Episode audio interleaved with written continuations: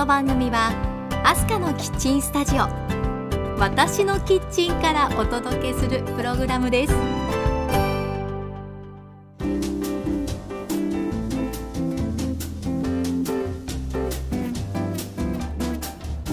ハロー前田アスカです。皆さんお元気ですか？アスカのキッチントークエピソード25です。さあ今日は前回に続く福井特集いきたいと思います。福井のお店をいろいろ見て回って福井のお土産を買い集めてきたんです。そこで今日は福井のお土産食べてみましたの巻です。さあそれでは皆さん忙しい手を少しだけ止めて一緒に一息入れませんか？キッチンカウンターの向かい側に座っている感じでこの番組を聞いていただければ嬉しいです。アスカのキッチントークこの番組からハッピーな香りがあなたのもとへ届きますように。時にはちょこっと。日々のスパイス役になれますように。最後までどうぞ。お付き合いください。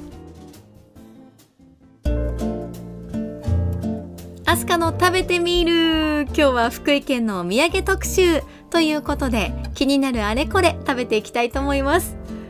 まずご紹介したいのは本日のメインディッシュ。焼きサバ寿司。イエイ。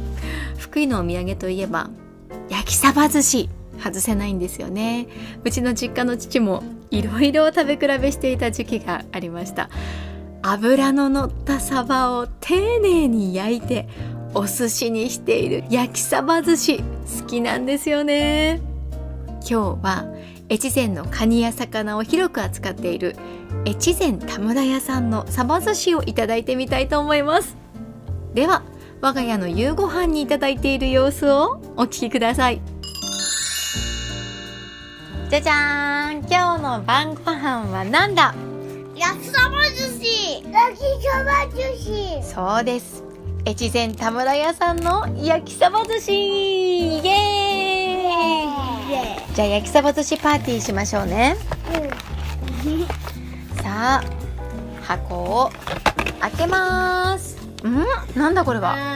第4回福井県有料観光土産品最優秀。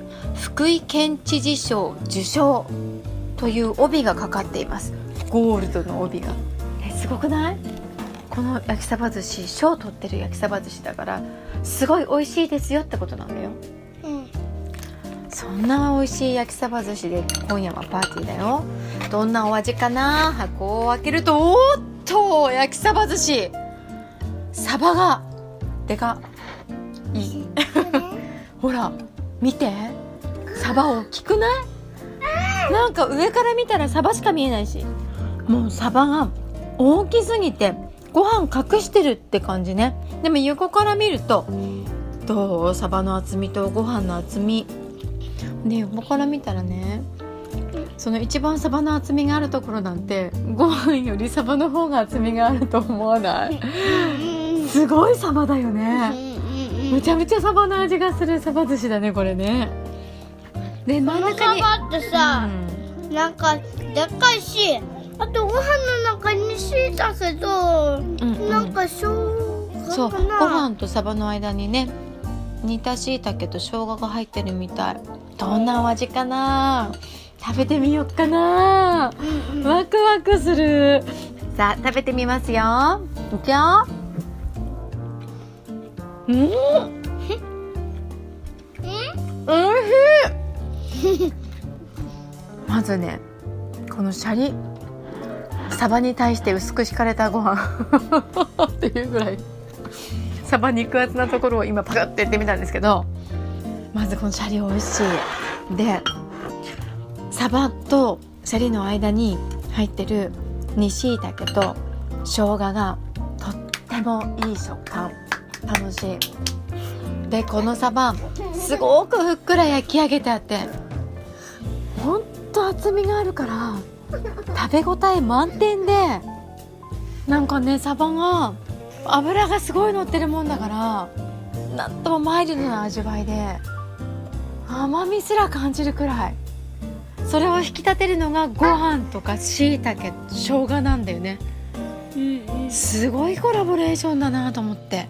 しみじみ感激しちゃう。さあみんなで焼きそば寿司パーティー。よどんどん食べちゃおう。イエーイ。くよくこんなこんなこんなでっかいサバを見つけてこんなお寿司作ったんだろうね。すごいようんうねん。いっぱい食べちゃおう。うんうん。せーの。いただきます。さあということで越前田村屋さんの焼きサバ寿司を我が家の夕ご飯でいただいた様子をお聞きいただきました甘酢生姜が入っているところがすごくすごく気に入って後を引く美味しさです。また買って食べたいなと思います。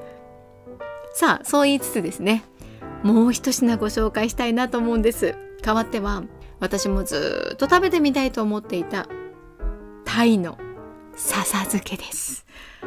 こちらもいろんなところが売り出していますよね。樽詰めされてあるものもあるんですけど今日はお手軽にプラスチックトレイにパッケージングされた上杉商店の若狭小浜古代笹漬けいただいてみたいと思います。すごい美しいです。春っぽい色合いです。丁寧に丁寧にお酢漬けにされたんだなというのが伝わってきます。鱗が綺麗に取ってあるんですね。で鯛の皮の表面ってこうねちょっとシルバーでピカッと光ってるんですけれどその中に柔らかいこう春っぽいピンクが見え隠れしてるようなそんな色味なんですよね。大切にいただきたいと思います。ん？うん。このままで美味しいです。味がしっかり染み込んでます。お酢がもっとこう来るかなと思ったんですけど全然です。そんなに強くないんですね。だからこれ何にでも合わせられるかなという感じ。そうわさび醤油でお刺身としてもいただけると書いてあったのでわさび醤油も用意してみたんですけどいただいてみますね。うわーメインディッシュですねこれ。お酒のおつまみにも最高ですね。美味しい。あの何もつけないで例えばサラダの上に乗せてドレッシングとかかけてもいいですけど私だと多分オイルとかのが好みかなと思うんですよね。そんな感じでいただくのもいいですしこうやってお醤油でもいいしあとなんだろうポン酢とかそういうものでいただくのもいいかなって思うんですよね。これすごい優れものだと思います。うんとメインディッシュにもなってかつサイドディッシュにもなっておつまみにもなってしかもお酢漬けだからそれなりに紐を持つじゃないですか。でよくよく見てみるとお吸い物とかフライにもご利用くださいって。へえですよね。なるほど。例えばおすましを作ってお豆腐ちょこっとで鯛を入れてというのでもいいかもしれません。お酢がそんなに強くないのでお料理の仕方によってはいろいろ活用できるのかなと思います。フライってちょっと意外だなと思ったんですけど確かにいけるかも。味がちゃんとついてるのでこのままフライにして美味しいんじゃないですか。しかもさらっと揚げるだけで美味しくできるんじゃないでしょうか。えー、これいいアイテムですね。ちょっとしたパーティーなんかにも置いておきたいですね。若狭小浜古代笹漬け日本海で採れたレンコダイを素早く3枚におろしているということです。で薄塩で漬けた後に米酢で上品に味付けをされていると書いてあるんですけどなるほど納得。とってもいいお味に仕上がってました。美味しいものをいただきました。このまま日本酒でも 乾杯したいところですね。はいということで今日は福井県のお土産食べてみました。の巻でした。アスカのキッチントーク。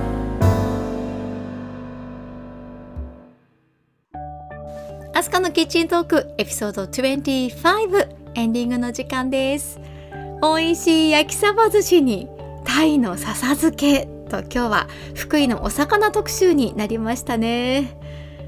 以前もご紹介していますが私の住む石川県金沢市から福井へはいつも車で日帰りで出かけます。子供たちのリクエストで恐竜博物館へ行ってゆっくり過ごすと一日があっという間に過ぎていくんですよね。その度に福井で何を買って帰るか。はたまた現地で食べるか。なんてことも本当に悩んじゃいます。だって今日ご紹介したようなお土産選びが楽しいじゃないですか。現地でいただく越前おろしそば。もう大好物ですしね。そばの持つ素朴な味とコシのある食感辛みの効いた大根おろし。ほんと癖になるんですよね。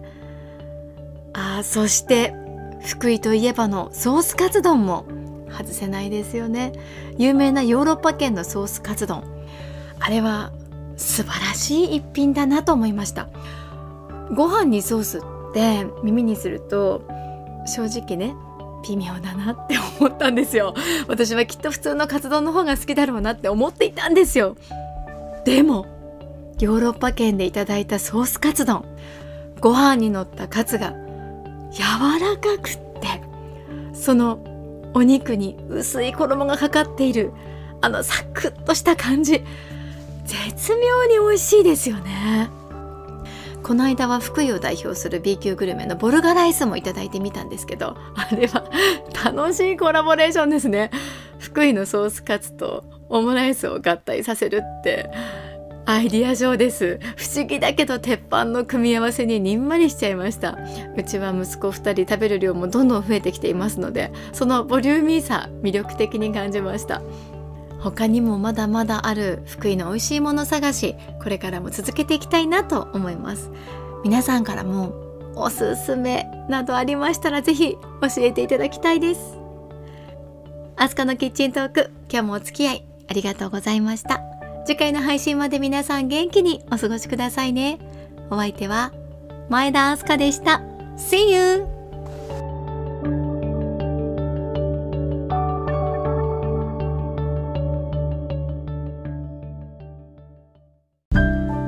後はアスカのウィスパーじゃんけん。いくよ。最初はグーじゃんけん。